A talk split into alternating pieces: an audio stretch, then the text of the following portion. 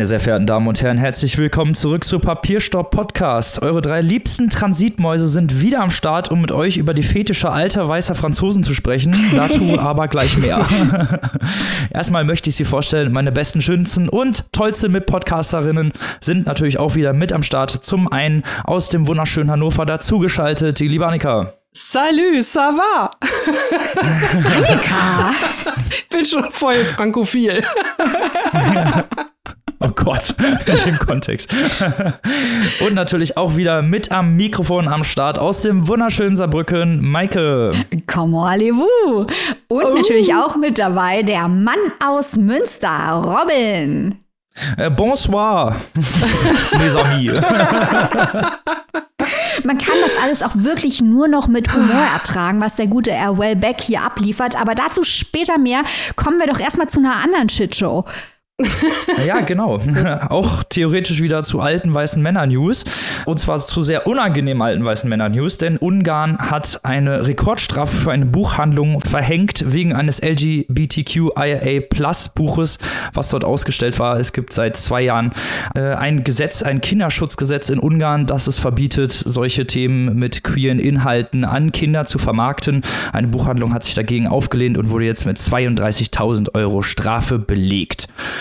Also, äh, das ist eine Shitshow, da fällt mir auch wirklich gar nichts zu ein, wie, wie krass das ist. Also, ich meine, in Ungarn wurde auch schon von der EU-Kommission verklagt wegen dieses Kinderschutzgesetzes, weil das natürlich nicht mit den freiheitlich-demokratischen Werten der Europäischen Union vereinbar ist und das zwar, und das völlig zu Recht, dass die verklagt wurden, weil, äh, da, also, da wird es ja immer schlimmer. Und äh, gerade solche Sachen, äh, also das, da geht es mir wirklich ab, dass sowas verboten wird. Und wenn diese Bücher überhaupt auch erst verkauft werden sollen, die dürfen zwar noch verkauft werden, aber die müssen dann in Folie eingeschlagen werden und dürfen nur hinter der Ladentheke verkauft werden, damit die Kinder ja nicht da irgendwie drin blättern können oder so. Äh, Im Prinzipiellen, äh, ja, sagt Ungarn halt auch, ihr, ihr verschwult damit unsere Kinder. Und das ist wirklich so die dümmste Art eines Argumentes, die man bringen kann, wenn man Kinder an ja, Themen der Sexualität, der Identität heranführt, zu glauben, dass damit ja alle homosexuell werden würden, was überhaupt kompletter Schwachsinn. Es geht ja wirklich um eine Abbildung der Gesellschaft und eine Abbildung der Gesellschaft funktioniert eben auch nur, wenn die gesamte Gesellschaft abgebildet wird und nicht bestimmte Gruppen diskriminiert werden, in denen ihre Themen einfach ja hinter der Ladentheke verschwinden. Also eigentlich, wir haben ja auch eben schon gelacht, ne? Eigentlich wäre es lustig, weil es so schreiend dumm ist. Aber es ist natürlich für die Menschen, äh, die dort leben, äh, kein bisschen lustig. Zum einen natürlich für die diskriminierten Minderheiten, äh, zum anderen aber auch für die Kinder, weil es ist ein sogenanntes Kinderschutzgesetz. Es schützt natürlich die Kinder nicht. Man schützt Kinder nicht, wenn man ihnen Realitäten um sie herum vorenthält oder ihnen äh, ja Hass eintrichtert und sagt hier Hass ist gerechtfertigt, Ausgrenzung ist gerechtfertigt. Also das ist wirklich, ich bin wirklich schockiert. Es geht hier in dem konkreten Fall um das Jugendcomicbuch Heartstopper von Alice Oseman. Also wirklich harmloseste Literatur. Äh, Dass wir diese Diskussion hier über Ungarn führen müssen, ist wirklich tragisch. Das ist ja nur ein Bereich, in dem Ungarn extrem weit nach rechts gerückt ist, äh, im Fokus der EU steht für mögliche Verstöße gegen Grundrechtscharta und so weiter. Also das ist wirklich äh, sehr bedenklich. Und es wäre jetzt sehr leicht zu sagen, guckt euch die da doch mal im Osten an. Die Transformation hat nicht funktioniert. Da sind wir wieder bei Sachbüchern wie zum Beispiel Das Licht, das erlosch, das wir hier schon häufiger erwähnt haben, dass die demokratische Transformation in Osteuropa und auch Ostdeutschland nicht richtig funktioniert hat. Aber es wäre leider zu einfach zu sagen, das ist ein Problem anderswo. Es ist ein Problem, das wir auch hier haben. Wenn man sich zum Beispiel mal anschaut, das neueste Nachrichtenoutlet von Julian Reichelt. Wir machen hier ja auch gerne mal Medienthemen im Allgemeinen. Eine Website, die nennt sich News. N-I-U-S. Also offenbar ist die Sprachverhunzung nur im Gender-Sternchen-Bereich böse, sonst darf man das total. und da gibt es dann zum Beispiel äh, Dokumentationen, und zwar in Gänsefüßchen-Dokumentationen, die heißen dann Trans ist Trend die sich kritisch hier mit dem Zeitgeistphänomen Transsexualität, ich zitiere natürlich den Quatsch, habe ich mir nicht ausgedacht, auseinandersetzt. Also es wird hier so wirklich dargestellt, als sei, seien Transpersonen ein Trend, als sei ihre Identität ein Zeitgeistphänomen. Und damit wird natürlich eine ganze gesellschaftliche Gruppe diskreditiert. Also da ist man wirklich sprachlos. Das gibt es nicht nur in Ungarn, das gibt es auch bei uns und es wird immer salonfähiger. Ja, es ist also eine wirklich sehr, sehr ja, eine Entwicklung, die sehr betroffen macht. Ich habe vorhin auch eingangs gelacht, äh, Maike, genau wie du sagst, eigentlich äh, könnte man darüber lachen, wenn es nicht halt so himmelschreiend dämlich wäre und halt auch so brandgefährlich, weil genau wie du sagst, wir erleben das hier auch in Deutschland äh, immer mehr und die Frage ist ja immer, dieses Sexualisieren, das wird ja wirklich immer von diesen Anklägern überhaupt erst in den Raum geworfen. Also wenn es darum geht, äh, ja, Kinder eine offene Gesellschaft zu zeigen, dann hat das erstmal überhaupt nichts mit Sex zu tun, mhm. aber es kommt kommt dann immer gleich ne, von Ver Verschwulung in Anführungszeichen, was für ein selten dämliches Wort alleine schon, äh, bis hin immer zu dieser Frühsexualisierung. Ne? Äh, nein, diesen Vergleich macht ihr auf, ihr Idioten da draußen, ähm, wenn es darum geht, Kinder aufzuklären, Kinder in die Gesellschaft einzuführen, Kinder in der Diversität beizubringen. Selbst wenn es darum geht, äh, Kinder den eigenen Körper zu erklären, hat auch das erstmal noch nichts mit irgendwelchen schmuddeligen Gedanken zu tun, die ihr euch da draußen macht. Ja. Das solltet ihr vielleicht mal hinterfragen. Also das erstmal so überhaupt zum Thema, weil ihr merkt es schon, mich das auch unfassbar aufregt.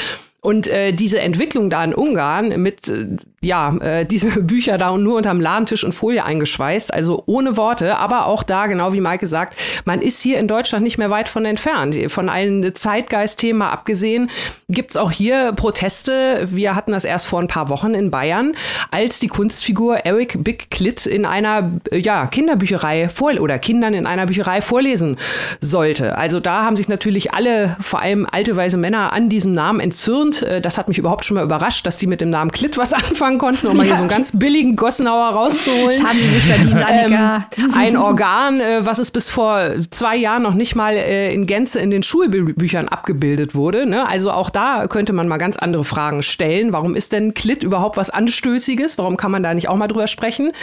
Thema beiseite geschoben. Hier geht es dann auch wieder um eine Kinderbuchlesung und auch da. Ne? Was sehen Kinder, wenn sie einen geschminkten Mann sehen? Sie sehen vielleicht einen geschminkten Mann. Sie sehen da nicht irgendwelche, um auch mal diesen Kampfbegriff zu gebrauchen, brauchen ideologischen äh, Gräbenkämpfe, Grabenkämpfe, die da ausgetragen werden sollen oder irgendwas. Also ich finde, Kinder werden in diesen ganzen Diskussionen schlimmer missbraucht äh, und, und äh, ja, zu Hass erzogen, wie Maike schon sagt. Und das ist wirklich absolut bedenklich.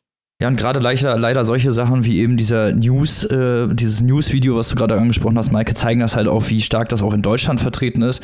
Und äh, nicht nur das ist ja in der letzten Zeit passiert, sondern es gab ja auch einen AfD-Post äh, auf Twitter von der AfD-Fraktion Sachsen, die sich für gegen die Sprachverhunzung ausgesprochen hat. Das Genderverbot an Universitäten, man darf auf jeden Fall nicht an Universitäten gendern. Ich meine, das ist ja auch wirklich schon wieder so ein ganz, ganz ja, aktuelles Thema, worüber sich eigentlich alle ähm, Rechtspopulisten sehr, sehr schnell einig sind, Gendern ist das neue, der neue Teufel unserer Sprache, weil er, äh, ja, weil da ganz viele Menschen abgebildet werden. Und ich meine, das ist natürlich asozial. Also, wenn, dann haben wir ja Männer äh, das sagen. Also.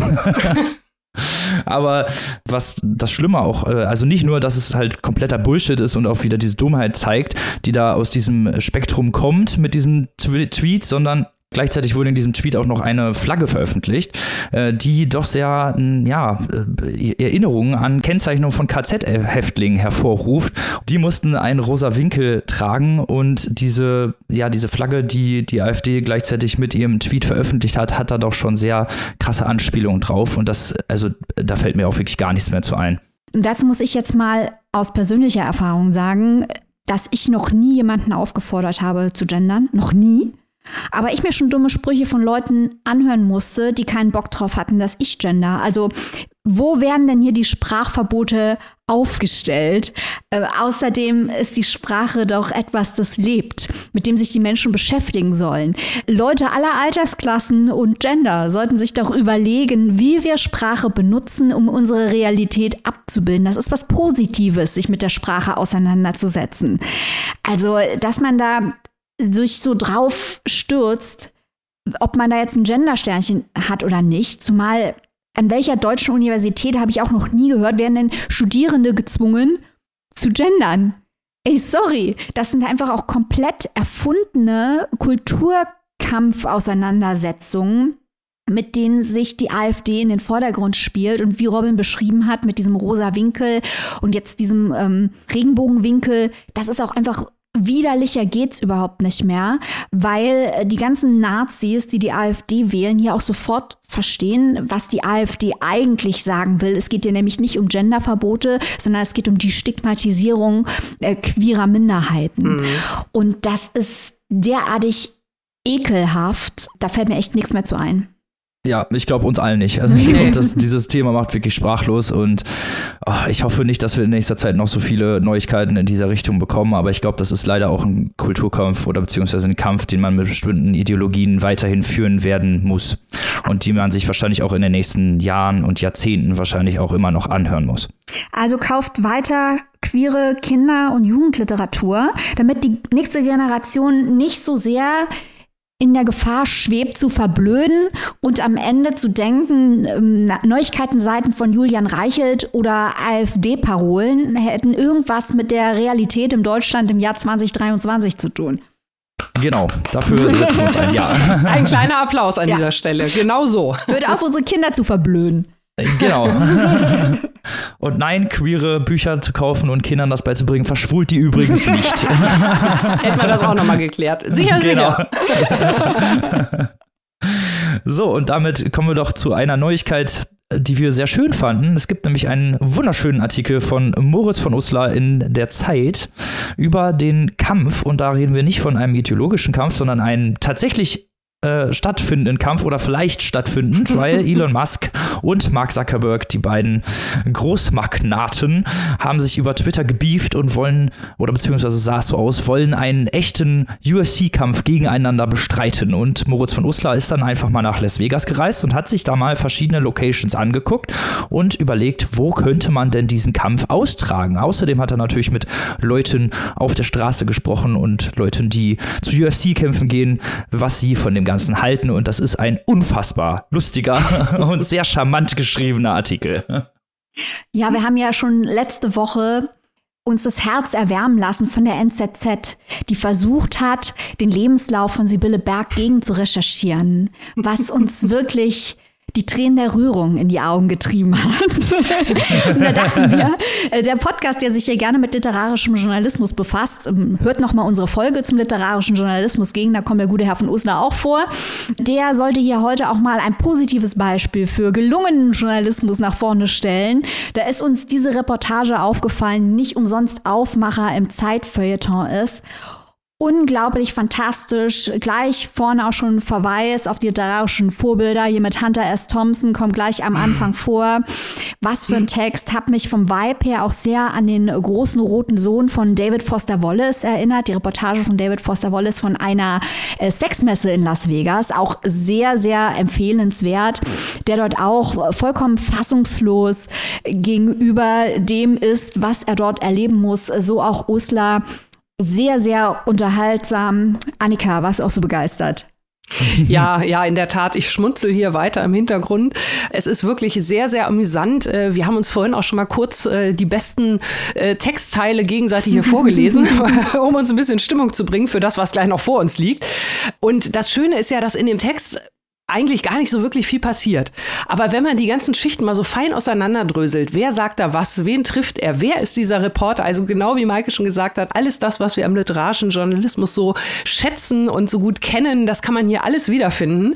Ähm, wir empfehlen ja gerne Bücher für Buchclubs. Der hier wäre wirklich mal was für eine Schreibschule, ja, um, ja. um das vielleicht mal so, äh, so ähnlich zu referenzieren, weil man da wirklich den literarischen Journalismus in Westentaschenformat hat und es ist halt so super, super aktuell. Ne? Es entwirft auch ein richtig schönes kleines Sittengemälde von Amerika beziehungsweise von der Gesellschaft, die sich da so in Las Vegas trifft. Und da hat ja jeder, jede von uns ein Bild im Kopf und die Antwort ist ja. also es sind wirklich wunderbar fein beobachtete Szenen, wunderbar fein beobachtete Charaktere und natürlich immer diese schönen Vergleiche, die er da zieht. Ja, Annika, es ist genau wie du sagst. Eigentlich ist das so ein Artikel, in dem es um nichts wirklich geht. Also von Uslar fliegt nach Las Vegas, hängt da so ein bisschen rum und überlegt, wo die zwei ähm, Musk und Zuckerberg da wohl auf die Nase hauen würden, wenn sie das nicht im Metaverse, sondern im Real Life machen und quatscht mit so ein paar Leuten. Das hat eigentlich einen Nachrichtenwert von 0,0. Aber hier sieht man, äh, was man daraus machen kann, wenn man ein richtig guter Journalist ist. Nämlich, das ist ein, ein Sittengemälde. Es ist eher so ein soziologischer Text, der überlegt, in welcher Gesellschaft, in welchem gesellschaftlichen Klima, und das weist auch ein Stück weit über die USA hinaus, überhaupt solche Diskussionen losgehen, dass die reichsten Männer der Welt sich im Internet auf die Nase hauen und beschließen, sich aufs Maul zu hauen. Was für einer Gesellschaft kann so etwas passieren? Das ist das eigentliche Thema des Textes. Und da sind dann halt so Knallersätze wie, wir haben hier zweimal ausgesucht, die uns besonders gut gefallen haben. An einer Stelle heißt es dann, es spricht für Amerikas Kraft der Gegenwart und sei sie noch so flüchtig und behämmert, immer wieder Platz einzuräumen, ob nun in echten Arenen oder in den virtuellen Kampfzonen von Social Media und für Amerikas enorme Anfälligkeit für Bullshit und kindliche Spiele. Sätze, die begeistern. Ich habe noch einen für euch, der hör mal auch auf, hier zu schwärmen. Auf die Frage, ob am Ende ein Knockout oder ein Sieg nach Punkten entscheide, kommt die Gegenfrage, wer ist der Reichere von beiden? Sätze von biblischer Klarheit, so simpel, roh und bedeutungsschwer, dass einem ein wenig schwindlig wird. Der Reichere ist der Stärkere. Leute, geil. Nachrichtenwert vielleicht gleich null, äh, Unterhaltungswert eine Million. Also ja, ja, ja, und halt ein unheimlicher Aussagewert über diese Gesellschaft. Also ich wollte damit genau, nicht sagen, dass ja. da nichts drinsteht, aber nach den klassischen nein, nein, Nachrichtenkriterien kannst du diesen Text eigentlich nicht bewerten. Das ist wirklich literarischer Journalismus, der was über eine Gesellschaft, über eine Stimmung, eine Atmosphäre aussagt. Und als solcher ist er unglaublich erfolgreich. Ganz genau. Und bevor wir jetzt zum ersten Buch kommen, das wir euch vorstellen möchten, gibt es noch ein Shoutout. Wir wollen heute einem Mitglied aus unserer Steady Community ganz besonders danken. Vielen Dank, Mara, dass du uns unterstützt. Wupp, wupp. Falls ihr auch Teil unserer Steady Community werden wollt, was ist überhaupt die Steady Community? Steady Community unterstützt unsere Shows finanziell auch unsere Reisen, unsere Reportagen, Island-Reportage zum Beispiel oder Bachmann-Preis, das könnten wir ohne die Steady-Community gar nicht machen. Ihr könnt mal auf unsere Steady-Seite gehen, da könnt ihr euch ein Mitgliedschaftslevel aussuchen und je nachdem, was ihr euch aussucht, kriegt ihr dann noch ein paar Boni da könnt ihr unsere wöchentlichen Exclusives hören oder ihr könnt an unserem Buchclub teilnehmen oder an unserem Stammtisch. Also da gibt es für jeden ist was dabei und ihr unterstützt natürlich auch unsere Show, unsere reguläre Show. Die anderen Sachen, die es auf Steady gibt, sind natürlich nur Boni, aber wir würden uns natürlich freuen, wenn ihr mal auf unsere Steady-Seite kommt und uns gegebenenfalls unterstützt. Jetzt kommen wir doch mal zum ersten Buch, was wir bereits angekündigt haben. Und zwar zu den fetischen Alterweiser Franzosen. und zu einem von uns sonst sehr geschätzten Autor. Äh, was ist denn da los, Annika? Ja, äh, das ist in der Tat eine gute Frage. Ich hoffe, ich kann sie euch beantworten. Es wird schon gelacht hier im Hintergrund. ich, kann noch, ich kann nichts versprechen, aber wir versuchen es mal gemeinsam. Die Rede ist natürlich von Michel Houellebecq, französischer Literat extraordinär. Wir haben hier schon oft über ihn und seine Werke und bei allen Kontroversen auch über seine Wichtigkeit für die französische und überhaupt für Literatur gesprochen. In letzter Zeit allerdings, äh, in den letzten Monaten, haben wir unerfreulicherweise über ganz andere Dinge in dem Zusammenhang mit Michelle Wellbeck gesprochen. Da ging es um einen merkwürdigen Porno. Äh, wir haben diverse Exclusives gemacht zu dem Thema. Wir haben Vorgeplänkel dazu gemacht. Ähm, es ist eine Realsatire gewesen, wie sie das Leben selbst kaum schreiben kann. Und jetzt also bringt Michelle Wellbeck ein Buch heraus, ein autobiografisches Buch über, und das ist auch der Titel, einige Monate in meinem Leben, in Klammern Oktober 2022 bis März 2023. Also genau diese Monate, in der sich diese Pornoaffäre, so möchte ich es jetzt mal nennen, die dem Monsieur Welbeck bei uns den Spitznamen Hashtag Pornomichi eingebracht hat, ähm, die hat sich also zu dieser Zeit abgespielt. Da sind aber auch noch ein paar andere Dinge passiert. Äh, auch die kommen im Buch zur Sprache. Und äh, ja, wir stellen euch jetzt dieses Werk nämlich einmal vor. Ich äh, bin da irgendwie dran hängen geblieben. Äh, ihr wisst, ich gehe gerne mal dahin, wo es weh tut. Äh, auch das weiß unsere Exclusive Community. Also ihr seht schon, eine Mitgliedschaft hat viele Vorteile. Aber Monsieur Oelbeck äh, hat wirklich noch mal das Niveau ganz nach unten gelegt mit diesem Werk. So viel sei schon mal vorab verraten. Worum geht es hier oder was ist passiert in, den, in diesen sechs Monaten? Denn das soll es ja sein, die Aufklärung. Was ist passiert? Beziehungsweise warum hat Michel Wellbeck das getan, äh, was er getan hat oder das, was wir nach außen mitbekommen haben? Und natürlich auch immer die große Frage, wir haben ja Michel Wellbeck nicht nur als Autor, sondern natürlich auch als Kunstfigur über seine zahlreichen Inszenierungen, seine Spiele mit den Medien. Auch da haben wir immer viel drüber gesprochen. Dadurch ist dieses Buch hier natürlich ein ganz interessantes. Das werde ich auch gleich noch mit Mike und Robin diskutieren, die auch beide mitgelesen haben. Mit welchem Michel haben wir es denn hier zu tun? Also, dieser Michel schreibt also dieses Buch über diese sechs Monate, Oktober 22 bis März 23. Und der Grund äh, oder der Anfang von dem Buch, so wird es dann auch erklärt, ist äh, ein Eklat, zu dem es im letzten Drittel des Jahres 2022 kam. Und zwar hat Michel Houellebecq dort ein Interview äh, gegeben, und zwar der Zeitschrift Front Populaire. Es war ein Gespräch mit äh, Michel Onfray. Und äh, in diesem Interview gibt es einige Passagen, die also den Leiter der großen Moschee von Paris sehr entzürnt haben, weil sie durchaus rassistisch und vor allem antimuslimisch gelesen werden können. Und Wayback beginnt also sein Buch, schildert diese Passagen und wie es dazu kam und äh, was da überhaupt alles passiert ist. Und zwei von diesen Passagen, die äh, nennt er hier wortwörtlich oder zitiert sie. Und eine möchte ich ganz kurz mal vorlesen. Ich glaube, die, wie man so sagt, angestammten Franzosen wünschen sich überhaupt nicht, dass die Muslime sich assimilieren, sondern dass sie schlicht aufhören, sie zu bestehlen und sich ihnen gegenüber aggressiv zu verhalten. Punkt, Punkt, Punkt.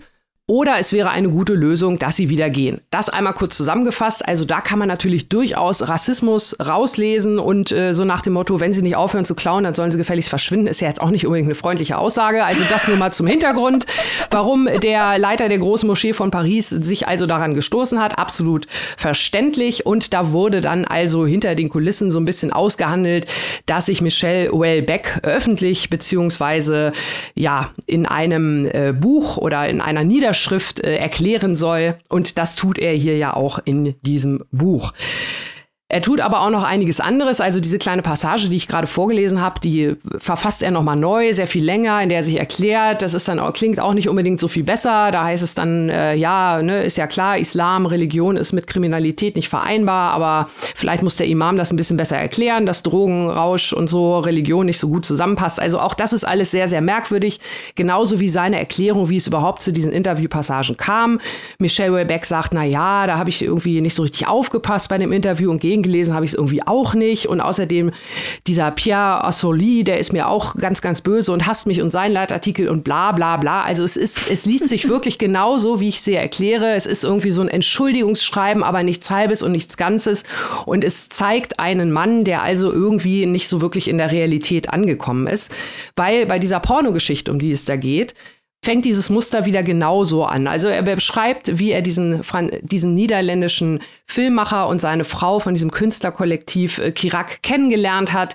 Er nennt die beiden nicht beim Namen, er nennt sie nur den Kakerlak und die Sau, wie die sich dann kennengelernt haben. Und äh, ja, Michelle Webeck äh, fand das also interessant, mal mit der Sau Sex zu haben für ihren OnlyFans-Account. Hinterher hat er dann allerdings erst festgestellt, dass man bei OnlyFans ja Geld einnimmt für die sexuellen Filme, die dort gezeigt werden. Das, dessen war ihnen sicher gar nicht bewusst. Dann folgen merkwürdige philosophische und moralische Ausführungen, äh, wie Sex gut ist, wie Schle Sex äh, schlecht ist, welche Art von Prostitution okay ist, äh, die ganz normal, so Straßenprostitution, da ist man one-on-one, -on -one, das wäre okay, aber sowas da vor Monitor, also nein, widerlich, sagt Michelle Wellbeck. Es, es tun sich sehr, sehr viele Fragen auf vom ja, Lebensverständnis dieses Mannes. Also ich bin hier wirklich von einer Ohnmacht in die andere gefallen. Auch diese Erläuterung, auch das haben wir schon in einem Vorgeplänkel äh, sind wir darauf eingegangen, äh, warum er jetzt mit seiner Frau Pornos drehen wollte. Äh, beschreibt er seidenlang wirklich unangenehme Sexszenen, wie denn eine Kamera gehalten sein müsste, um alles drauf zu haben. Also man fragt sich, was hat das alles mit dieser Ausgangsfrage ich möchte zeigen, dass ich nichts gegen Muslime habe zu tun. Ähm, ich finde diese Mischung sehr, sehr unglücklich. Äh, ich finde, man wird überhaupt nicht schlauer aus dieser ganzen Geschichte. Und ich finde vor allem, dass sich Michelle Wayback mit diesem Buch, mit dieser autobiografischen Einlassung über seine letzten Monate, also alles andere als einen Gefallen getan hat. Äh, das war jetzt alles sehr, sehr verwirrend, was ich vorgetragen habe. Aber so liest sich dieses ganze Buch. Ich bin gespannt, ob Mike und Robin da mehr roten Faden drin gefunden haben.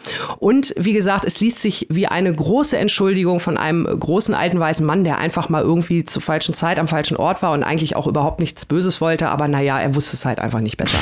Und ähm, ich finde, das ist äh, bei so einer Person ähm, im Jahr 2023 reicht das nicht. Also weder literarisch noch als, als äh, Rechtfertigung oder irgendwas. Ich bin äh, nicht nur erstaunt, sondern wirklich schockiert äh, von der minderen Qualität dieses literarischen Machwerks und auch von seiner inhaltlich nicht vorhandenen ja, Stringenz, Plot-Ebene, Erzählebene. Ähm, Eloquenz, ich weiß, ich, Eloquenz, ich weiß gar nicht, ja, Plot ist es ja nicht, weil es soll ja, ja, ja, also sucht euch was aus, äh, leider äh, überall äh, null Punkte. Ich kann es nicht besser sagen. Maiko Robin, ähm, hat dieses Werk euer Bild von Michelle Houellebecq verändert und wenn ja, in welcher Form?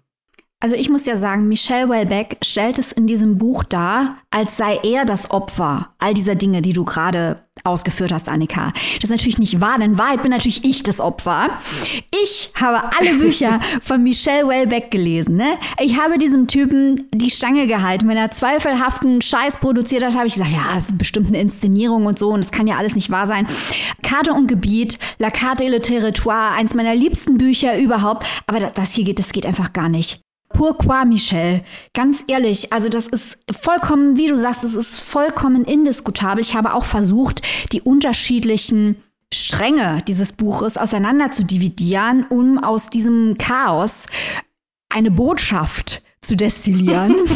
Und da haben wir zum einen, wie du sagst, den Porno. Wir haben dann jede Menge Ausführungen über seine sexuellen Präferenzen.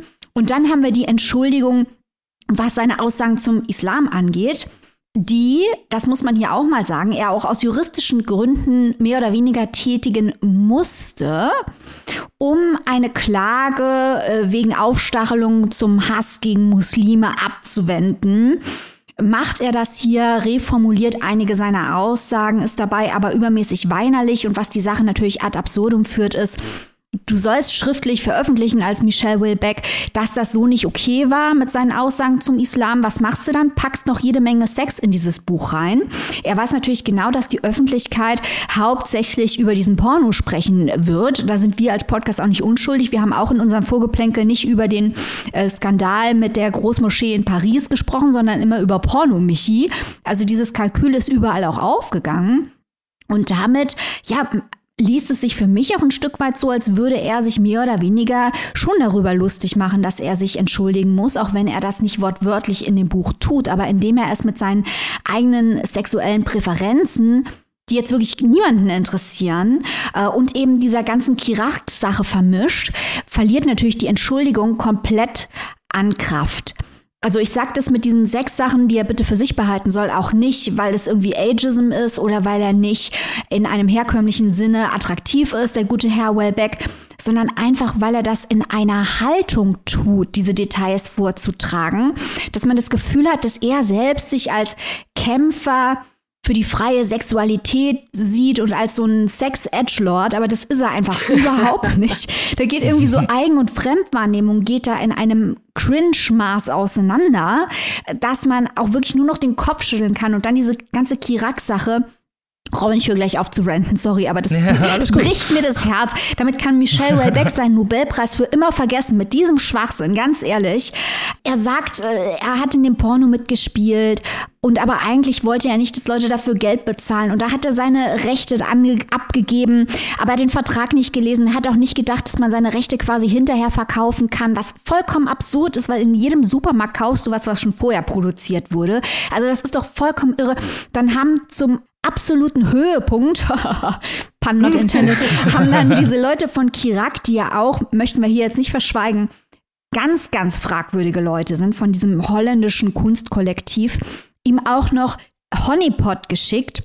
Das ist auch ein, ein Sexfilm, wo sie einen rechten holländischen Philosophen vorgeführt haben und den Film auch gegen seinen Willen veröffentlicht haben. Das haben sie Wellbeck zur Verfügung gestellt. Er hätte sich also durchaus informieren können und sagt, er habe das nicht gemacht, was ich hier jetzt auch mal zur Diskussion stellen will, ob das so war. Also ich habe auch den Eindruck, man kann nichts von dem, was hier drin steht, wirklich glauben, weil es einfach so absurd ist. Dann diese Nazisprache, da diesen Typen, egal was er getan hat, aber Kakerlak zu nennen, das geht einfach. Ich, ich weiß nicht, was sich Michelle Wellbeck hier gedacht hat. Und ich sehe immer noch im Internet Verteidigungen aller, das ist Teil einer großen Inszenierung. Aber da frage ich mich halt mittlerweile, bis auf die Möglichkeit, dass er die Entschuldigung in Sachen Islamaussagen ad absurdum führen will, sehe ich nicht, was er hier inszenieren will, weil er kommt wirklich als extrem jämmerlich und auch nicht mhm. besonders helle hier rüber. Jetzt bin ich einfach mal still. Robin, jetzt darfst du ranten, bitteschön. Juhu, ich darf auch ranten, geil. ja, wie ihr es beide schon gesagt habt, ist ja, steht ja voran diese Entschuldigung an den Islam. Juristisch musste er das machen, genau das. Und das fällt halt auch so ein bisschen, also Nummer ein fällt hinten, fällt's hinten runter, weil es halt wirklich auch eine ganz kurze Passage ist von einem Buch, was sich größtenteils um diese Porno-Geschichte dreht. Und man hat auch das Gefühl, oder zumindest ich hatte das Gefühl, als ich das gelesen habe, dass es halt wirklich einfach nur deswegen da drin steht, weil er es halt machen musste. Und die Entschuldigung ist auch nicht sehr gut, sind wir mal ganz ehrlich. Das ist ja von wegen, oh, ich bin so arm und oh, da habe ich nicht gegengelesen und oh, so habe ich das alles gar nicht gemeint. Äh, und da wurden mir Sachen äh, angedichtet, die so nicht stimmten, weiß ich nicht. Also wenn man sich die die Aussagen durchliest, ist, das, ist da nichts dran gedichtet worden. Das sind rassistische Aussagen, bumm, fertig aus. Und dann kommen wir zu dieser Pornogeschichte. Insgesamt ist dieses Buch komplett inkonsistent. Die, also die ganze Erzählung, also was heißt Erzählung? Dieses ganze Erzeugnis ist unfassbar inkonsistent. Äh, Annika hat es ja schon gesagt, philosophische Abhandlungen. Dann werden äh, Details oder Sachen geschildert. Dann auf einmal geht es um seine eigenen sexuellen Präferenzen oder was er von bestimmten Erzeugnissen wie zum Beispiel Pornos hält. Also das sind Sachen, die hätte ich zum einen nicht wissen müssen, zum anderen sind sie halt, äh, ja, in dieser Form auch, wie es schon beide gesagt hat, lassen ihn als sehr weinerlich wirken, weil er immer wieder sagt, oh ja, da habe ich nicht richtig gelesen äh, und äh, ja, bin dann in die Falle getappt sozusagen. Aber wenn man einen Vertrag unterschreibt, gerade wenn es um sowas geht, dann liest man den doch zum einen durch, zum anderen ist es ja auch was, wo er am Anfang sagt, oh, ich habe das Interview gar nicht durchgelesen mit dem Michel Onfray und deswegen machen mich jetzt alle so fertig und äh, keine 60 Seiten später unterschreibt er einen Vertrag über ein Porno und liest den auch wieder nicht durch. Also ich meine, da, hat, da hat er sich aber auch selber ins Knie geschossen. Und generell muss ich auch sagen, dass das Buch extrem verbittert ist. Also hier ist unfassbar viel Verbitterung drin, die ihn in einem sehr, sehr schlechten Licht dastehen lässt. Und inszenierungscharaktermäßig,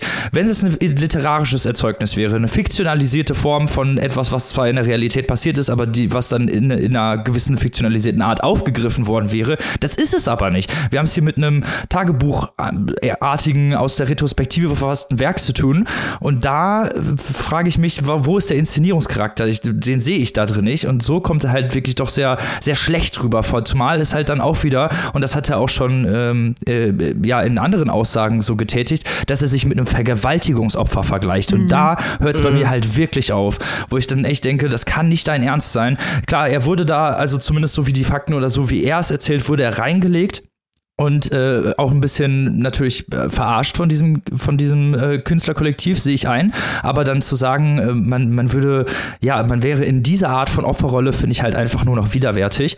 Und da fällt mir auch wenig zu ein, sage ich ganz ehrlich. Und äh, insgesamt muss ich sagen, hat mich das Buch extrem verschreckt was die Person Michelle Ulbeck angeht. Äh, und da weiß ich nicht. Also das war einfach, das war wirklich eine komplette Nullnummer. Und das, ja, tut mir für alle Leser und Leserinnen, Maike, sehr leid, äh, dass wir da durch müssten, mussten. Oder ist es auf jeden Fall einfach, es ist auf jeden Fall ein Werk, wo ich jetzt von außen sagen würde, das muss man sich auf jeden Fall nicht unbedingt antun. Das ist ein sehr verbitterter, weinerlicher Mensch. So kommt er zumindest rüber. Ja, wunderbar. Ich äh, finde, das passt es, äh, fasst es ziemlich gut zusammen. Also, wenn ihr da draußen äh, überlegt, ob ihr dieses Buch äh, unbedingt lesen müsst, ich sag mal so, alles, was, was man so findet in den Sekundärberichterstattungen, ähm, da hat man schon das Beste und da hat man es dann am besten auch noch irgendwie so ein bisschen destilliert oder ihr hört einfach unser Vorgeplänkel nochmal. Äh, oder, Oder ihr hört einfach diese Oder ihr gehört unsere, genau, unsere zahlreichen Vorgeplänkel dazu nochmal durch. Ähm, es bleibt unterm Strich wirklich zum einen widerlich, Robin, gerade dieses Beispiel, was du nochmal genannt hast mit dem Vergleich des Opfers und wirklich dieses Bild, ja, völlig weltfremder Mann irgendwie. Ne? Nur um nochmal mhm. da, damit ihr überhaupt mal Vergleich habt, also dieser Vertrag, den er sich nicht richtig durchgelesen hat, der ist auch eins zu eins in dem Buch abgebildet. Das sind drei Seiten.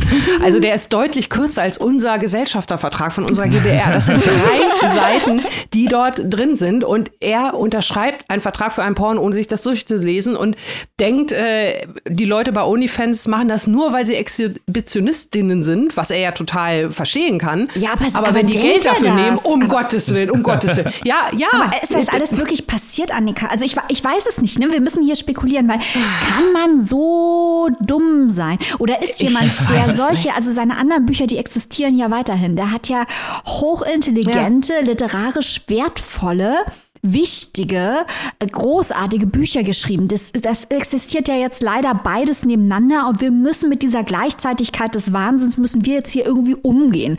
Und ich lese jetzt dieses wirklich schreiend blöde Buch und frage mich, so dumm kann der doch gar nicht. Also wie hätte der denn die so anderen dumm kann niemand sein, ja, ja, ja, aber denn die anderen Bücher schreiben können, wenn er das alles ernsthaft glauben würde. Und angenommen, er würde das alles nicht glauben, das wäre alles Teil einer Inszenierung, welchen Effekt will er denn damit erzielen? Ich bin vollkommen verwirrt. Ja, ich finde es ich find's genauso merkwürdig, äh, fragwürdig. Das Einzige, also die, äh, seine Verwirrtheit ist halt so schön konsistent in dem Buch konsequent vor allem auch. Also seine Dummheit, es zieht sich wie ein roter Faden dadurch. Ich habe so Flashbacks auch an Matthias Döpfner gehabt, ne? Stichwort äh, noch wach. Und ich habe auch bei Wellbeck an einigen Stellen dieses Gefühl, was man ja vielleicht kennt von, von alten weißen Männern, Anführungszeichen, dass die mit einer gewissen Art der eigenen Ignoranz auch so ein bisschen kokettieren. Das macht's nicht besser, aber ich finde auch, also dieses Level von, ich habe da keine Ahnung von und ich weiß gar nicht, was, äh, und das wusste ich doch nicht und so habe ich mir das gar nicht vorgestellt und das hätte ich mir nie träumen lassen, erschütternd. Ja, also ich habe da eine, eine Idee für den guten Ulbeck. Nehmen wir jetzt mal an, dass das alles so, wie es wirklich auch passiert ist. Oder er sieht das auf jeden Fall so, dass das so passiert ist. Äh, Google, ne? kann man mal einige Sachen nachgucken. OnlyFans zum Beispiel. Oder vertragliche Sachen mal einfach durchlesen. Ey, das, das sind ja nicht die AGBs bei, äh, weiß ich nicht, iTunes, sondern wir reden hier von einem Vertrag über ein pornografisches Erzeugnis. Da hätte man halt auch einfach mal lesen müssen. Und dann ist immer diese Opferrolle. Ne? Er drängt sich ja selber schon sehr stark immer in die Opferrolle, obwohl er häufig bei den Sachen selber dabei gewesen ist. Da denke ich mir auch immer, ah, schwierige, schwierige Nummer. Ja, ja, das ist halt genau das Ding. Ich kann mir das irgendwie nicht vorstellen, dass jemand sich sagt, ich drehe jetzt mal ein Porno, aber ich recherchiere nicht mit wem und den Vertrag hm. darüber lese ich nicht. Das, äh, das ist einfach, das ist, das ist doch, also ganz ehrlich, vor allem wenn du so berühmt bist wie Michelle Welbeck und auch weißt, dass am Ende jede Menge Leute das angucken wollen und sich auch über deine Demütigung freuen, wenn die eintritt.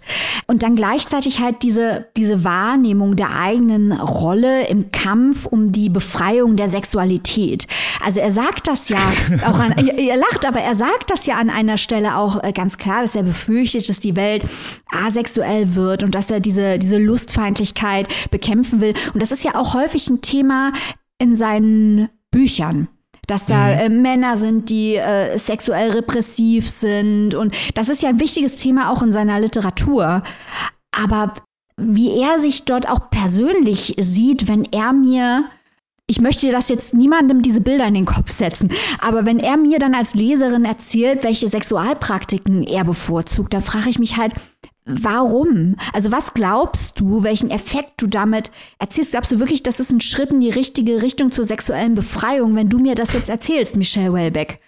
Also äh, ihr, ihr habt schon recht, man muss dieses Buch nicht lesen, es ist dumm, es ist literarisch wertlos. Aber ich glaube, dass äh, für äh, Michelle Wellbeck-ExegetInnen dieses Buch hochinteressant ist, weil es künftig in der Interpretation seiner Werke und seiner Weltsicht äh, eine entscheidende Rolle spielen wird. Das glaube ich schon. Das glaube ich auch. okay, na, machen wir doch jetzt mal das Männliche des Schweigens, ja. beziehungsweise noch nicht ganz, sondern Annika soll natürlich erstmal unseren geneigten ZuhörerInnen, falls sie sich damit auseinandersetzen wollen, ihr habt ja schon gehört, wieso die, ihr habt ja schon die Gründe gehört, wieso das nicht unbedingt ratsam ist, aber wenn ihr das tun wollt, Annika, wo kann man das tun und wie viel muss man dafür berappen, die Sexfantasien von Michelle Wilbeck lesen zu dürfen? Ihr seid alt genug da draußen, ihr müsst selber wissen, was ihr tut. Ähm, Michelle Wellbeck, einige Monate in meinem Leben, ist erschienen bei unseren guten Freundinnen von Dumont, übersetzt von Stefan Kleiner und erhältlich im Hardcover für 20 Euro und im E-Book für 18,99. Okay, jetzt aber wirklich Männchen des Schweigens. wir kommen zum nächsten Merci. Buch, auf das wir uns schon sehr doll gefreut haben, denn es geht zu einer Autorin, die wir hier schon mehrfach abgefeiert haben, Eva Sichelschmidt und ihr neuer Roman Transitmaus. Aber ich bin jetzt mal ruhig, weil Maike, äh, er stellt vor. genau, also auch dieser Roman hat äh, Sexszenen und Annika fördert ja immer mehr Sex in der Literatur. Äh, ich werde gleich mit Annika das Buch diskutieren. Annika, und dann kannst du mal darlegen, welche Sexszenen dir besser gefallen haben. Die von Will Beck oder die von Sichel Schmidt? da muss ich aber, ob ich da so spontan drauf antworten kann, weiß ich nicht. Also bin ich ja jetzt auch sehr gespannt, was da rauskommt. Wir haben es hier und das haben wir aufgrund der Werbung für dieses Buch offen gestanden gar nicht kommen sehen, mit einem zweiten Teil zu tun von etwas, das wir jetzt hier mal die Rautenberg-Serie nennen werden.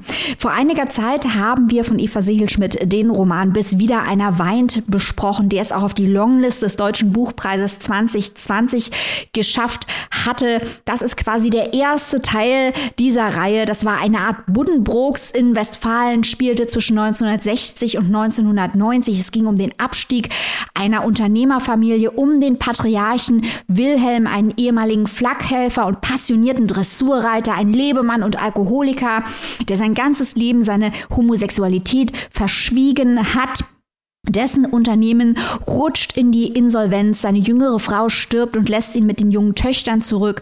Es ist ein Sittengemälde der alten Bundesrepublik, das uns Sichel Schmidt dort bietet. Und, das wird jetzt gleich noch wichtig, das Buch war hochgradig autofiktional.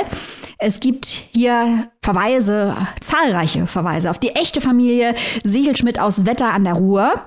Diesem Podcast ist sogar ein Mensch bekannt, der bei einigen der in Bis wieder einer weint gezeigten Szenen anwesend war und bezeugen kann, dass diese Dinge wirklich passiert sind. Also es ist eine Verarbeitung der eigenen Familiengeschichte. Dieses Familienprojekt hat Eva Sichelschmidt auch fortgesetzt beim Bachmann-Preis im vergangenen Jahr. Da hat sie einen Text vorgelesen, der hieß Der Körper meiner Großmutter. Könnt ihr auch in unserer Bachmann-Preis-Berichterstattung und auch auf Steady in der Exclusive-Folge dazu nachhören über die echte Großmutter von Eva Sichelschmidt. Jetzt Transitmaus. Wer ist diese Transitmaus? Ihr ahnt es, es ist Eva Sichelschmidts alter Ego, Suse. Die treffen wir schon bis in Wieder einer weint. Das ist dort die jüngere Tochter des Patriarchen Wilhelm. Die wird jetzt in Transitmaus 18 Jahre alt. Wir schreiben das Jahr 1989. Suse schließt ihre Schneiderlehre ab. Ratet mal, was die echte Eva Sichelschmidt so gelernt hat. Und fährt übers Wochenende immer wieder nach West-Berlin, um anfangs eine ehemalige Klassenkameradin zu besuchen, schließt aber viele Bekanntschaften und zieht dann dauerhaft nach West-Berlin, wird also von der Transitmaus, die aus dem Westen in äh, das damals noch geteilte Berlin pendelt, zu einer dauerhaften Bewohnerin von West-Berlin. Während sie sich äh, vom Vater löst, äh, schreitet dessen Abstieg stetig voran. Er hat die Firma verloren, seine Gesundheit ist stark in Mitleidenschaft gezogen. Er ist schwerer Alkoholiker, er ist tablettenabhängig. Äh, sein Liebhaber Uwe nimmt ihn aus. Gleichzeitig will Suse sich aber nicht um Wilhelm kümmern und gibt so Uwe auch die Möglichkeit, den Vater auszunehmen. Also hier werden sehr, sehr interessante moralische Fragen gestellt, die aus meiner Sicht fast unmöglich zu beantworten sind. Will Suse, die von ihrem Vater auch nicht besonders gut behandelt wurde, jetzt ihre Jugend und ihre Freiheit diesem Vater opfern, der sich langsam zu Tode säuft. Ähm, was schuldet sie ihrem Vater? Also vom Umfeld kriegt sie dann auch die Rückmeldung, oh, du musst dich doch um deinen Vater kümmern, du musst das doch machen, die Rolle der Tochter. Gleichzeitig ist der Vater natürlich wirklich hilflos und alt und diesem Uwe ausgeliefert. Suse ist auch finanziell abhängig vom Vater. Häufig wird auch die Frage im Subtext aufgeworfen, inwiefern sie anders oder besser als Uwe ist. Man kann aber auf jeden Fall festhalten, Suse, die ist 18, die ist jung und dumm, das darf man in dem Alter auch sein. Sie ist nicht kalkulierend ihrem Vater gegenüber. Sie möchte was erleben in Berlin. Sie möchte sich selbst finden. Sie geht eine Liebesbeziehung mit zwei Männern ein. Das ist wirklich eine klassische Coming-of-Age-Geschichte, wo diese Themen Mauern, Transit, Freiheit metaphorisch auf ganz unterschiedlichen Ebenen durchgespielt werden. Die echte Berliner Mauer, die fällt eigentlich ganz nebenbei. Das ist eigentlich gar nicht wirklich das Thema. Gleichzeitig kriegen wir bis, wie in Bis wieder einer weint, jede Menge Zeitgeschichte, Zeitdarstellung, Lokalkolorit. Hier weniger Politik als in Teil 1, aber auch sehr viel deskriptiv, was ist damals in Westberlin abgegangen. Äh, die WGs und die Atmosphäre und die Kneipen. Und was wurde dort gesagt, was wurde wurde gehört, worüber wurde diskutiert. Also das sind auch immer Zeitromane, die Bücher von Eva Sichel-Schmidt. Und sie steht da so ein bisschen in einer mittlerweile zum Glück recht populären Tradition. Annie Arnaud, die Nobelpreisträgerin, wohl die populärste Vertreterin dieser autofiktionalen Geschichten äh, über Frauenleben. Hier in Deutschland haben wir aber auch Ulla Hahn und Monika Helfer und Angelika Klüssendorf und eben auch Eva Sichelschmidt. So viel grob zu diesem Rautenberg-Projekt. Annika, wie hat es dir gefallen?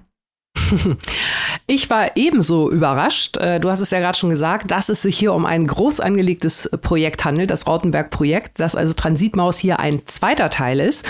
Und auch der zweite Teil hat mir dann sehr gut gefallen. Und äh, das möchte ich gleich mal voraussagen. Ähm, ich habe nicht beim Lesen, ne, genau wie du sagst, äh, hoch, das ist ja eine Fortsetzung, guck an, Rautenbergs, da sind sie wieder.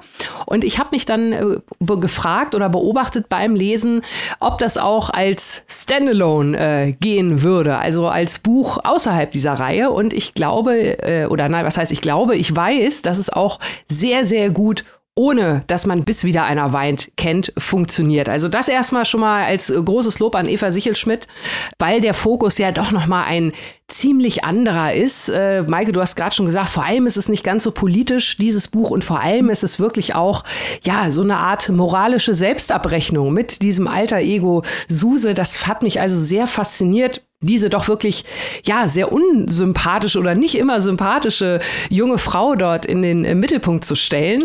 Ähm, ich habe da aber auch so ein paar Anknüpfungspunkte gehabt. Ich fand das nämlich gerade sehr in Anführungszeichen erfrischend. Also nicht falsch verstehen, ich bewundere die Jugend wirklich von heute und damit meine ich die jungen Menschen, die sich so toll engagieren, äh, die Annika, Aktionen ja, machen ja und so weiter. 84, Annika. Ja, nein, nein, ich, äh, ich, ich meine das wirklich so die unter 20-Jährigen. Äh, das ist bei mir doch schon eine ganze Ecke her. Ich bin da eher so Frau Sichelschmidts Alter.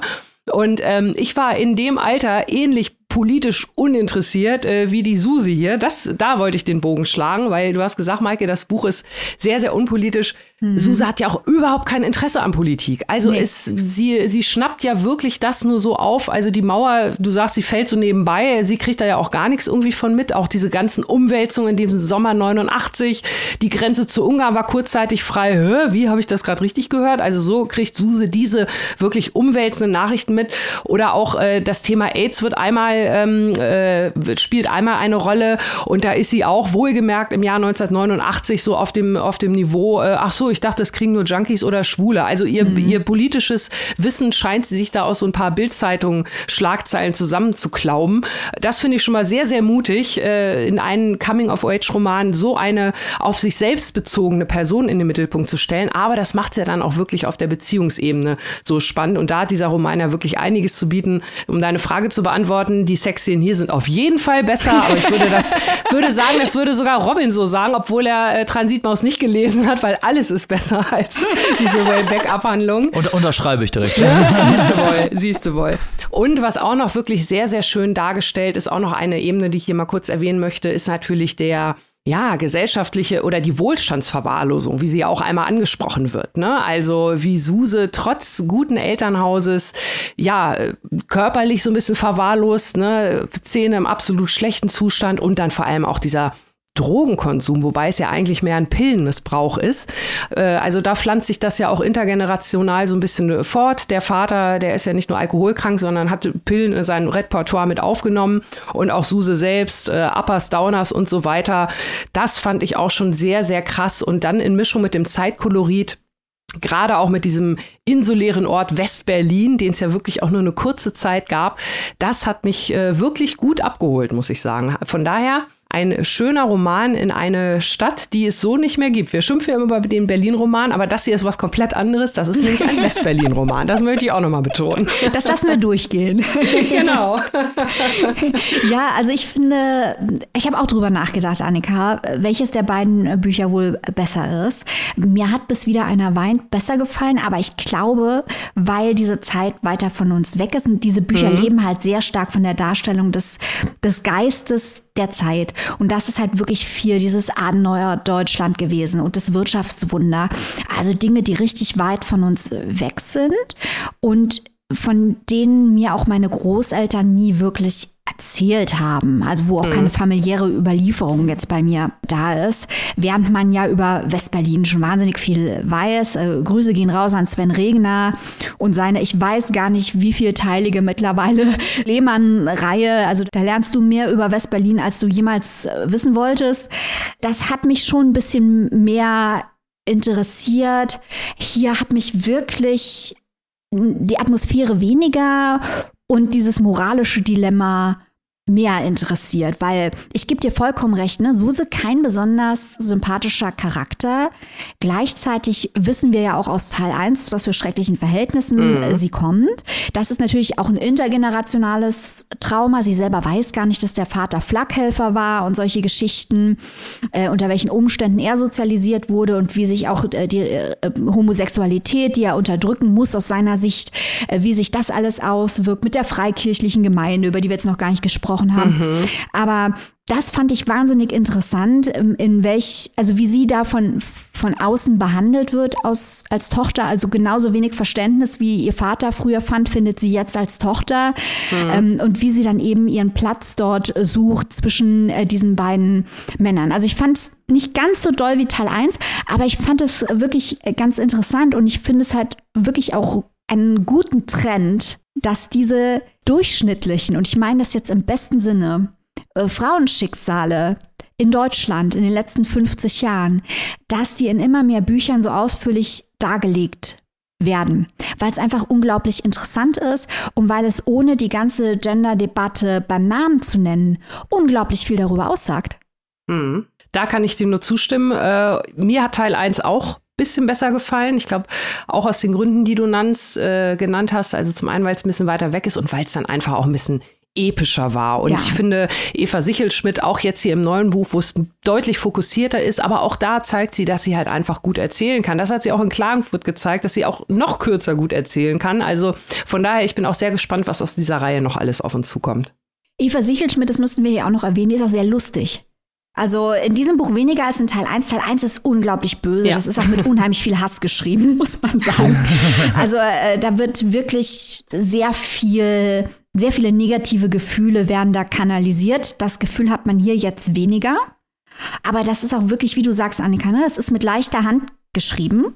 Das ist sehr unterhaltsam geschrieben. Ich habe auch das Gefühl, dass Eva Sichelschmidt von der Kritik, das haben wir auch beim Bachmann-Preis erlebt, dass teilweise so ein bisschen vorgeworfen wird, dass es eben mit recht leichter Hand und sehr klar geschrieben ist. Und ich glaube, dieser Vorwurf ist nicht legitim in diesem Fall, äh, weil mhm. da doch ziemlich viel passiert in Transitmaus von Eva Sichelschmidt.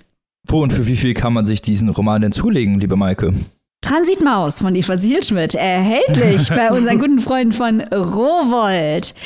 Das äh, gebundene Buch erhaltet ihr für 24 Euronen und die keimfreie E-Book-Edition für 17,99. Ein Roman aus den letzten Tagen Westberlins, lautet der Untertitel, wollen wir nicht verschweigen. Sehr schön. Dann geht es jetzt von Westberlin in den Urlaub. Und zwar zu meinem Buch. Ich habe mal wieder einen Kurzgeschichtenband dabei. Ich liebe ja Kurzgeschichten. Ob das bei den vorliegenden auch so ist, das werden wir jetzt gleich mal zusammen herausfinden. Ich habe dabei Sonnenstich von Tessa Hadley. Es sind sechs Kurzgeschichten über ungewöhnliche Begegnungen. In welchem Setting werde ich euch gleich nochmal erklären.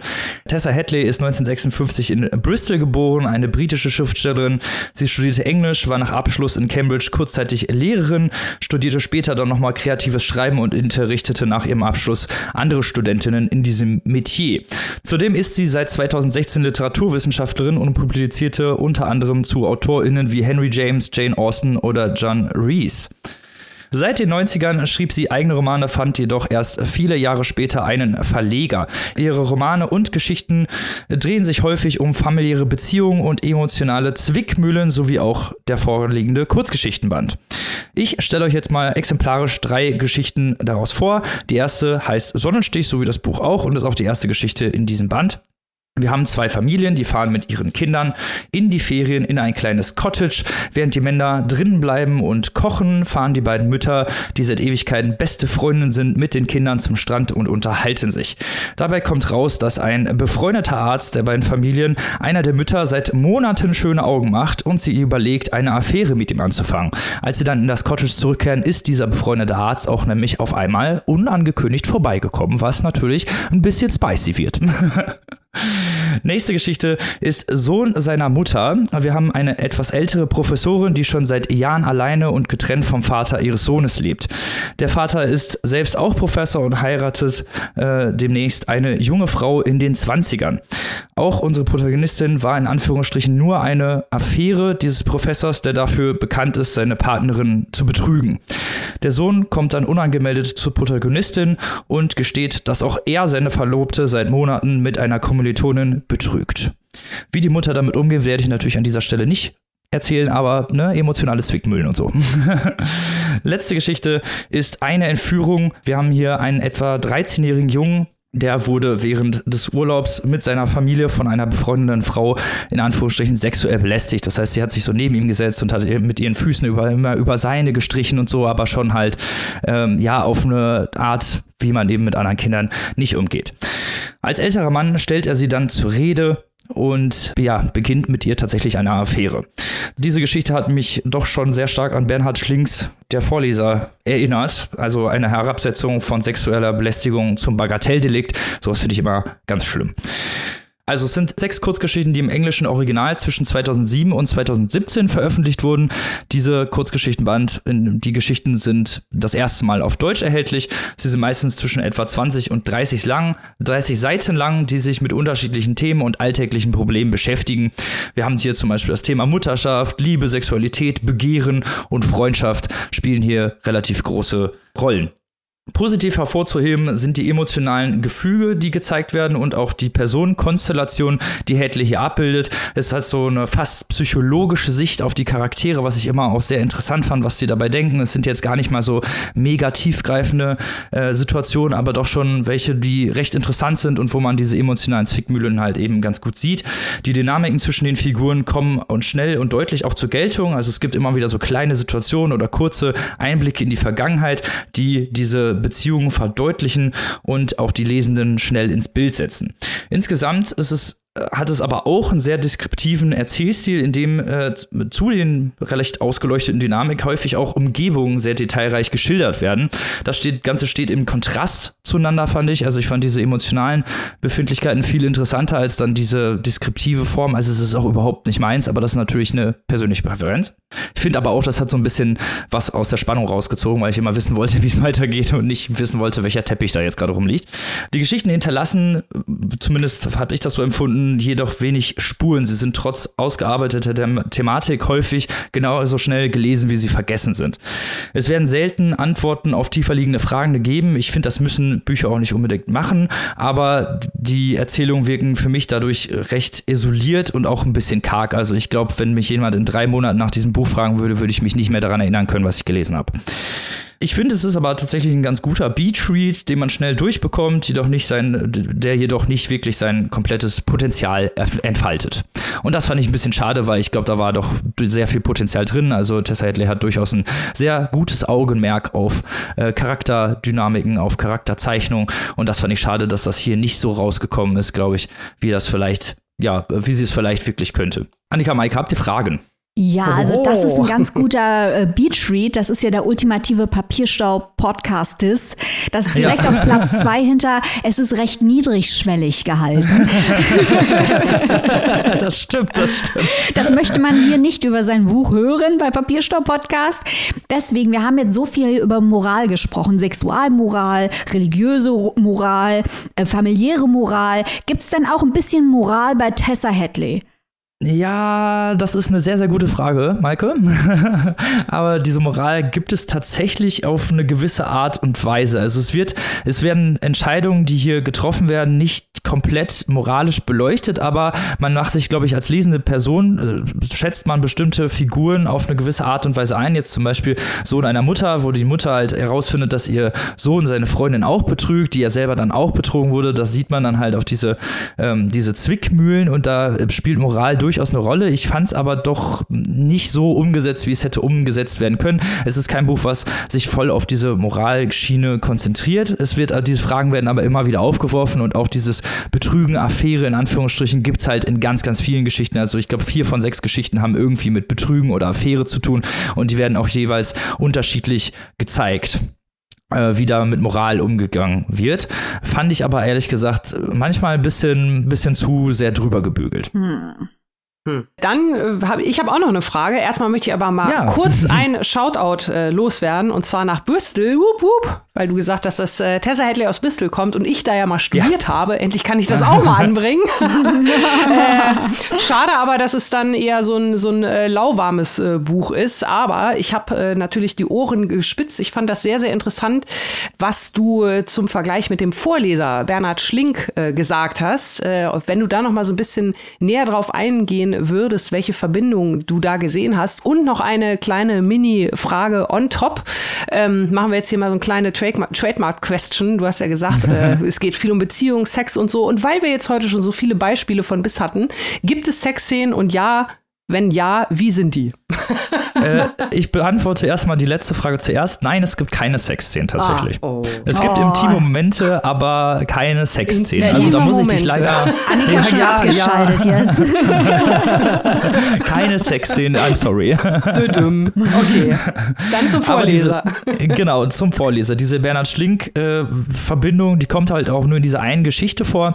Wenn man mich 20 Minuten über Bernhard Schlinks, der Vorleser, ranten hören möchte, muss man ein bisschen zurückscrollen, so irgendwie äh, vor fast über 100 Folgen habe ich da mal was drüber gesagt. Und da fand ich das äh, gerade Bernhard Schlings, der Vorleser, da gibt es eine andere Komponente noch, die möchte ich nicht unterschlagen. Aber 60 Prozent des Buches, gerade von Anfang bis Mitte ungefähr, geht es halt nur um eine sexuelle Belästigungsgeschichte durch eine ältere Frau an einem jungen Mann.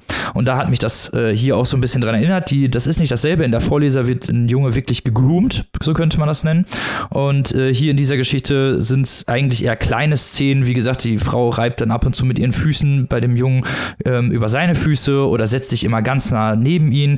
Man würde jetzt von außen denken, okay, vielleicht ist das ja gar nicht so schlimm, aber ehrlich gesagt, wenn man jetzt mal so die Rollen vertauscht und dann würde ein junges Mädchen sitzen und da mhm. würde ein Mann kommen mhm. und das machen, wäre das sehr unangebracht. Und ich finde, da sollte man eigentlich keine Diskrepanzen zwischen diesen beiden Situationen sehen, weil mhm. wenn sich ein Erwachsener auf diese Art und Weise neben ein Kind setzt, ist das Belästigung, bumm, fertig aus.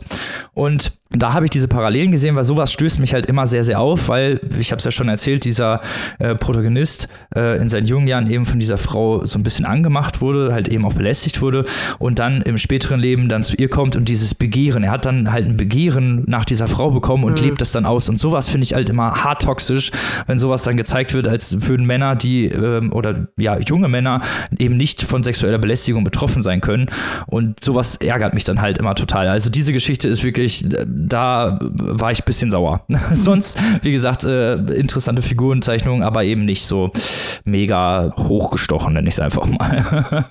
Und leider auch nicht so mega spannend. Aber diese Geschichte hat mich schon ein bisschen genervt. Da ist die Verbindung zu Bernhard Schlink. Also, wenn jetzt die Leute da draußen entweder mit dir nochmal über diese Geschichte diskutieren möchten, die dich so stark echauffiert hat, oder vielleicht demnächst in den Urlaub fahren und noch passende Lektüre suchen, ähm, wo, was sollen die denn dann tun, lieber Robin? Sonnenstich, Kurzgeschichtenband von Tessa Hadley, kann man sich besorgen bei unseren guten Freunden im Kamper Verlag für 22 Euro in der Hardcover-Variante und 16,99 Euro als digitale Version. So Leute, wer hat an der Uhr gedreht? Papierstopp-Podcast vorbei. Oh. Ja, aber nicht verzagen. Ne? Wir sind, wir haben ja zahlreichen Content immer wieder am Start. Äh, seit Montag gibt es die nächste Riege aus unseren Interviews aus Klagenfurt und natürlich haben wir nächste Woche auch noch mal Interviews am Start.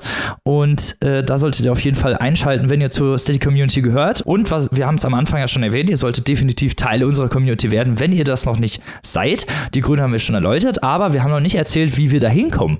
Maike, erzähl doch mal unseren genannten ZuhörerInnen, wie werden sie Teil der besten Community der fucking Welt?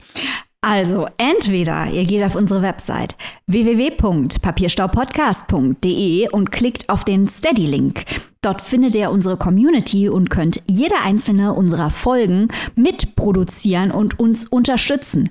Oder ihr geht auf unsere Instagram-Seite in die Bio, klickt dort auf den Steady-Link und oh Wunder, dann könnt ihr jede einzelne unserer Folgen mitproduzieren und unterstützen. Uh. Crazy. Was wird noch besser, Leute? Ihr könnt auch einfach auf Google gehen und da gebt ihr ein Papierstau und Annika. S-T-E-A-D-Y. Yay! und dann könnt ihr euch ein Mitgliedschaftslevel aussuchen und ihr ahnt es, da könnt ihr jede einzelne unserer Folgen mitproduzieren und unterstützen. Wenn das mal kein Service ist, dann weiß ich auch nicht. so, liebe Leute, mit diesen wunderschönen Informationen entlassen wir euch jetzt zum Spielen. wir verschwinden in den Äther, sind natürlich nächste Woche wieder am Start. Bis dahin, wie immer, gehabt euch wohl, lest was Gutes und bleibt bitte gesund. Bis nächste Woche, auf Wiederhören. Tschüss.